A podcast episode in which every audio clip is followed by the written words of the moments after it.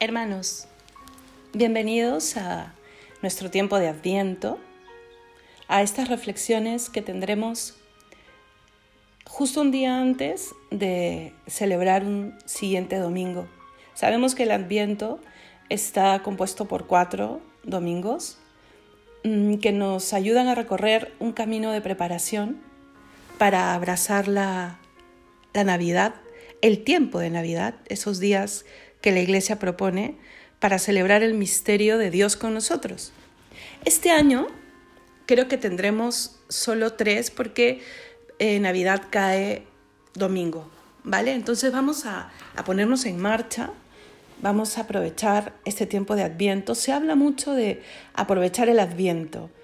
Mm, y yo creo que está bien que se repita esta idea, porque eh, a mí me gusta decir, no, nos dejemos, no dejemos que nos roben el Adviento, porque uno ve que después de, inmediatamente de, festejar Halloween, eh, ya todo está lleno de Navidad. Y a mí me encanta, me encanta el tiempo de Navidad y lo escucho muchísimo. ¿no? Eh, es como un chip que te dice, viene una fiesta que cambió la historia, porque la marcó, ¿no? Para creyentes y no creyentes. Pero no es Navidad todavía, estamos en camino.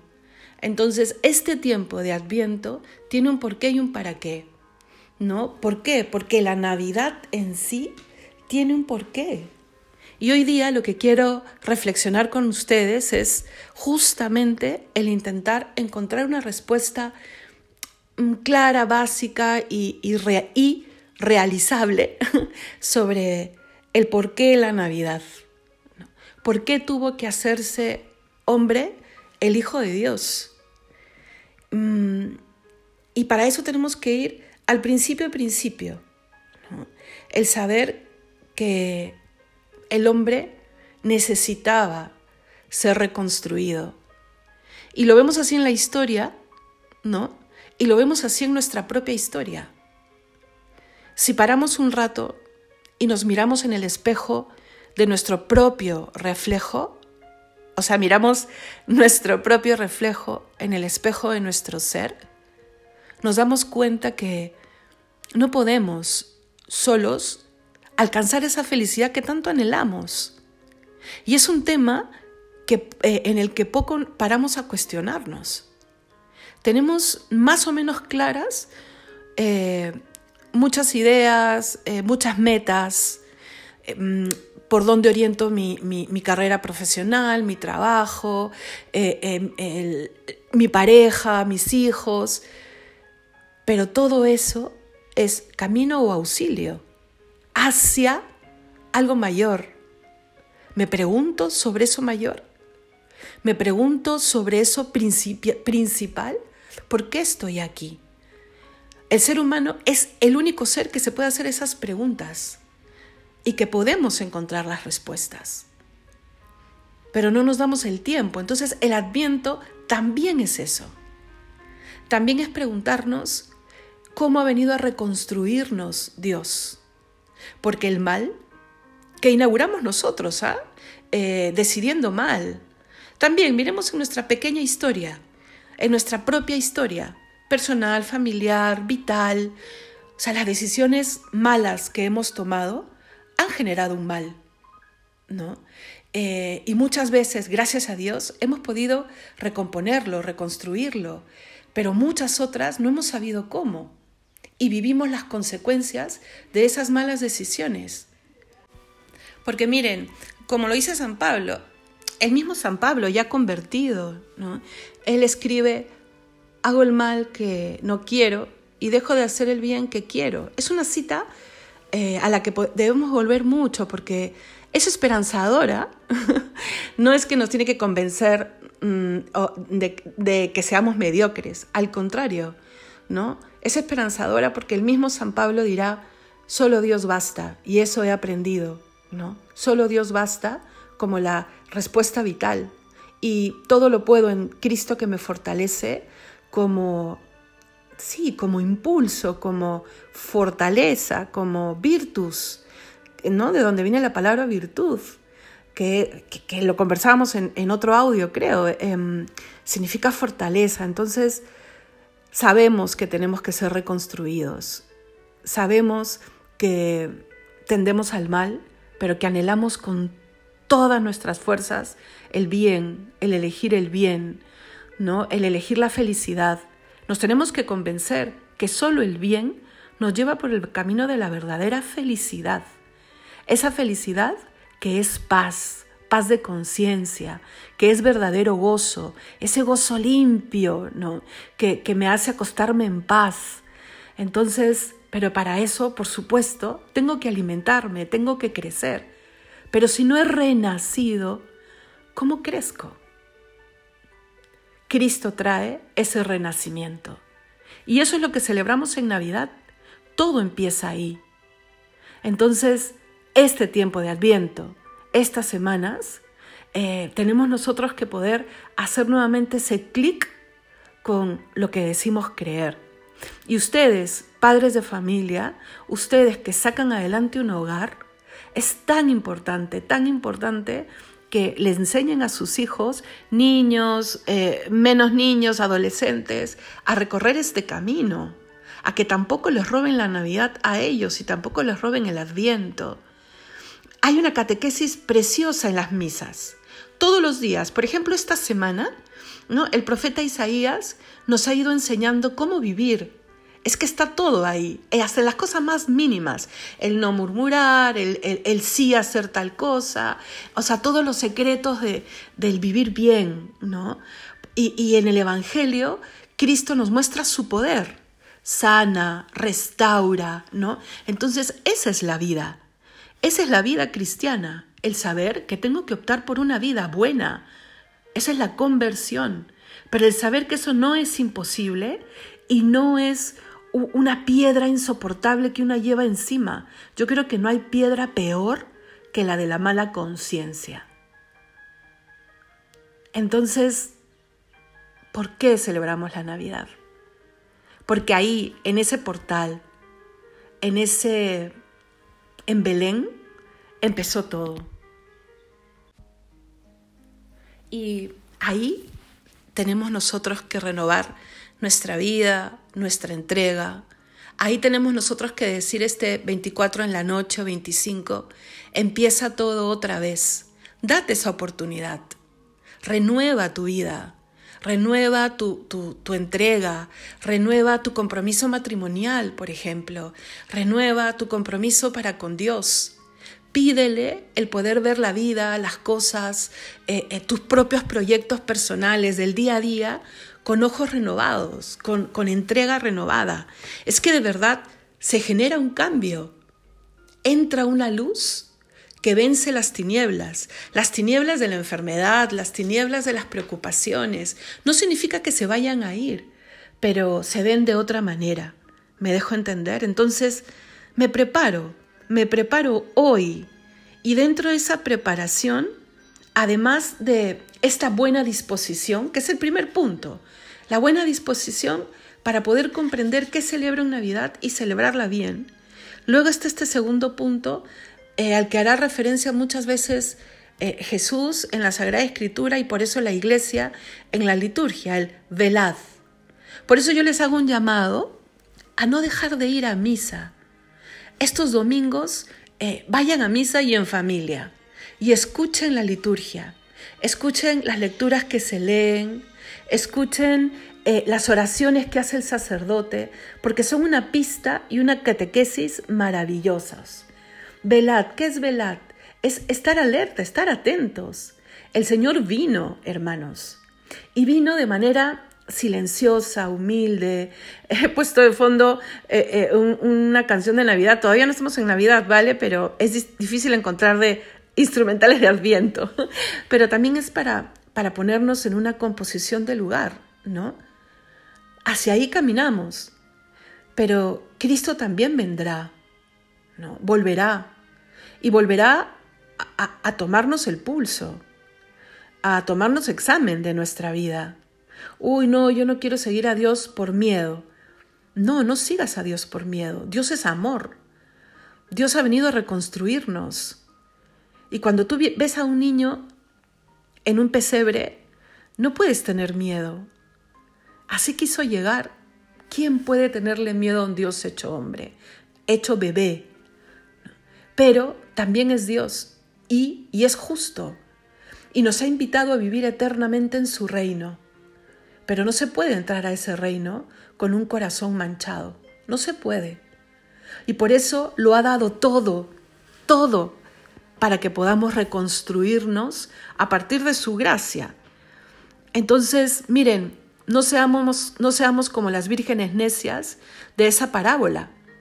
Todas eran vírgenes, o sea, lo que está diciendo es que todas eh, tenían el corazón de querer encontrarse con el esposo, con Dios, ¿no? En este lenguaje tan bonito, tan poético eh, que usan los salmos, ¿no? Pero algunas fueron necias, las cogió desprevenidas y bajaron la guardia y se les acabó el aceite, entre comillas, ¿no? Y no pudieron entrar al banquete. Si les pasó a ellas, cuidado que nos pase a nosotros. No sabemos ni el día ni la hora. No es miedo, es santo temor. El santo temor de quedarnos sin Dios. Y también en esta vida, y también ahora, el santo temor de vivir una vida sin luz, hermanos. Es que no vale la pena, ¿vale? El Belén debe recordarnos que Dios se hizo hombre y que Dios está aquí con nosotros. Entonces, ¿por qué la Navidad? Estábamos sin posibilidades, estábamos sin esperanza, estábamos rotos. Ahora tenemos la posibilidad y la y sí, la realidad de dejar que el Señor sane. Sane. Porque cada noche, y es lo tercero que te propongo, cada noche, antes de dormir, haz una pequeña oración y un denario. ¿Qué es un denario? Un Padre Nuestro diez Ave Marías y un Gloria, el Gloria al Padre, al Hijo y al Espíritu Santo, pidiéndole al Señor por nuestra sanación y la sanación de nuestra familia, porque todos necesitamos esa sanación, para que la sanación reavive nuestra esperanza y a partir de esa esperanza yo pueda responder, ¿quién? ¿Qué soy? ¿Para qué? ¿Por qué? ¿Cómo? ¿Cómo? O sea, ¿cómo alcanzo aquello que grita mi alma? Que grita no solo mi alma, lo grita mis emociones, lo grita mi cuerpo, lo grita mi espíritu, lo grita todo lo que yo soy, porque he sido creado para Dios. He sido creado a su imagen y semejanza. El Señor nos dice, no, aquí estoy. Y el, y el adviento repite una y otra vez, Señor, te estoy llamando, ven deprisa, ven Señor Jesús, ven. La, oración que, nos, que los religiosos, no solo religiosos, muchísimos laicos, estamos llamados a rezar, empieza siempre con el Dios mío, ven en mi auxilio. Señor, date prisa en socorrerme. Ese es el grito del adviento. Señor, ven en mi auxilio. Señor, ven, socórreme, porque tú eres la luz. Eh, a mí siempre, o sea, no sé por qué me gusta contarles cosas que, que creo que no, que, que no cuento cara a cara. es también, creo, una terapia esto, pero se me venía a la cabeza un, un, el otro día, no sé por qué, pensando en el SOS Sálvame, ¿no? En el, en el 911, en este teléfono de SOS, ¿no? Y decía, tú eres el verdadero SOS, ¿no? tú eres el verdadero sálvame. Y después dije, ese SOS se traduce perfectamente en Señor, oh, sálvame, ¿no? Sálvame, oh Señor, eres tú. Salva a mi familia, SOS a mi familia, SOS a mi corazón, SOS a mi mente, SOS a mis emociones, que, me, que, muchas veces hacen que me traicionan, ¿no? Entonces, así podemos celebrarlo. Así lo celebraremos bien. Celebraremos que vino, vino a reconstruir el puente. Celebraremos que vendrá, vendrá y, y, vencerá el mal, ¿no? Porque, miren hermanos, la última palabra la tiene Él. O sea, y ojalá que cuando venga nos encuentre en el barco, en su barca, ¿no? Eh, porque ese es lo, lo más real que tenemos. Sabemos que Él vence, pero que cuando venza nosotros estemos en el lugar indicado. De eso se trata, Y el adviento nos recuerda a eso. ¿Ok? Entonces, en las preguntas que nos hacemos, pasemos a preguntas un poco más directas, un poco más de la persona, ¿no? ¿Quién es mi Dios? Trata de responder esa pregunta esta semana, ¿no? ¿Quién soy y quién es mi Dios? ¿Soy coherente con respecto a, a la respuesta que doy? Sí, mi Dios es Jesús, o quiero que mi Dios sea Jesús, pues soy coherente cuando respondo al quién soy. ¿Realmente soy cristiano? ¿Trabajo por serlo? ¿Velo? ¿Estoy en camino? ¿Espero? Como dice el Salmo 142. Y ahí se baja un poquito más a lo real. Lo procuro en casa. Que estas semanas tengamos la oportunidad de procurarlo en la convivencia, por ejemplo. Saber perdonar, saber pedir perdón, saber ser un poco más paciente. En mi disposición al empezar el día.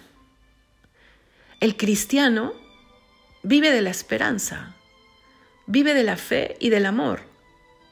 Tenemos que tener realmente la entereza y la fortaleza de al abrir los ojos decir, hoy es un nuevo buen día. Hoy tendré grandes oportunidades. Y eso se logra, hermanos. Se logra incluso en medio del dolor más eh, desesperanzador. ¿Por qué? Porque si tenemos presente hacia dónde vamos, disfrutaremos el camino. Cervantes dice algo que a mí me gusta mucho, ¿no? La felicidad no está en alcanzar el lugar, sino en el caminar. Sí, somos caminantes. Y eso es lo propio del adviento. O sea, sabemos hacia dónde vamos, sí, y eso es lo que nos atrae, ¿no? En el cristiano, la meta final, final, final es la felicidad plena, eso sí, ¿no? Pero podemos rescatar de, de Cervantes el caminar con, con profunda felicidad, porque sí, porque sé hacia dónde voy. Habrán baches pequeños y grandes, habrán metas que no se alcancen y otras que sí, y que inmediatamente vas a querer alcanzar otra, porque nuestra alma es insaciable hasta que no alcance a Dios. Entonces, para esto tiene que haber un cambio de mentalidad. Tiene que haberlo. Conversión significa eso. Cambio de mentalidad. No es solo cuestión, ah, ya mi espíritu y, prendo una vela y, y leo un poco la Biblia. Todo eso, porque es poder de Dios, genera un cambio de mentalidad. Por eso es que yo te invito a responder estas preguntas porque al responderlas te vas a dar cuenta si está habiendo un verdadero cambio de mentalidad. Y ese cambio de mentalidad, por supuesto, te llevará a una vida buena, a una vida eh, sana, sana mentalmente. Es que funciona así, porque somos una unidad, ¿no? A mí me encanta escuchar eh, a, una eh, psiquiatra, creo, que habla mucho de cómo que sí, que se, es más, creo que uno de sus libros se llama así, ¿no? Que tú puedes lograr por la fuerza de tu mente que te pasen cosas buenas. Pero claro, como ella dice, no es que tú lo logras como algo mágico, sino que vas a la conquista de esas cosas buenas. Y yo a esto le sumo, porque ella habla del poder de la mente, y yo a esto le sumo el poder del espíritu, del espíritu que, sana la mente y esa mente que por supuesto sanará tus emociones y tu toma de decisiones porque somos una unidad. Y si tú sabes que todo mal pasará, que no es eso de siempre seré así, nunca se solucionará esto, no existe. El siempre y el nunca son categorías eternas, no son de este mundo. Pasará, este mundo pasará. Por eso es tan importante la esperanza, y la esperanza se transformará en el día a día en optimismo. Y el optimismo segregará en tu mente, en tu cerebro, la serotonina y la dopamina suficientes para vencer la tristeza, la depresión, el decaimiento, ese, ese sentimiento de no sé qué hacer que muchas veces nos invade. ¿Por qué nos invade? Porque nos llenamos de miedo, porque nos llenamos de, pensamientos negativos.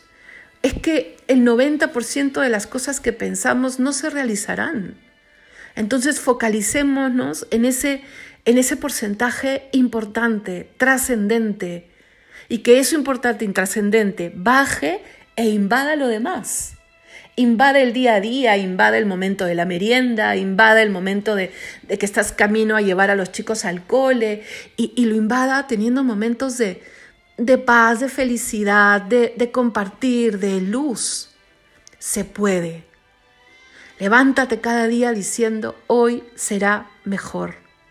Anda a la conquista de la felicidad. Y la encontrarás ahí, en Belén. Por eso estamos caminando, caminando hacia el encuentro con el Dios que se ha hecho hombre y que va a nacer, a la casa de la salvación. ¿Vale? No es a la casa de la suerte, no es a la casa de a veces estamos deseando o criticando la suerte, entre comillas, de otros. Es que no es suerte, la vida no es suerte. La vida es eh, oportunidades que yo alcanzo, eh, que, por las que yo trabajo. Pero tenemos que tener claras nuestras metas y las oportunidades que queremos generar, gestar. Y tenemos que tener claro qué es lo que verdaderamente me hace mejor, me hace mejor, ¿vale? Entonces, que esta semana nos concentremos en velar, en recordar el verdadero sentido de la Navidad. El Señor ha venido a reconstruirnos, a ponerse como camino y como fortaleza. Y hacernos estas preguntas vitales. ¿Quién, cómo, cuándo? Todo lo que tiene que ver con quién soy. Aumentando esta final. ¿Quién es Dios para mí? Y a partir de, de estos puntos y de estas preguntas, ir a la casa de la salvación. ¿Vale? Que es lo más importante. Y en familia.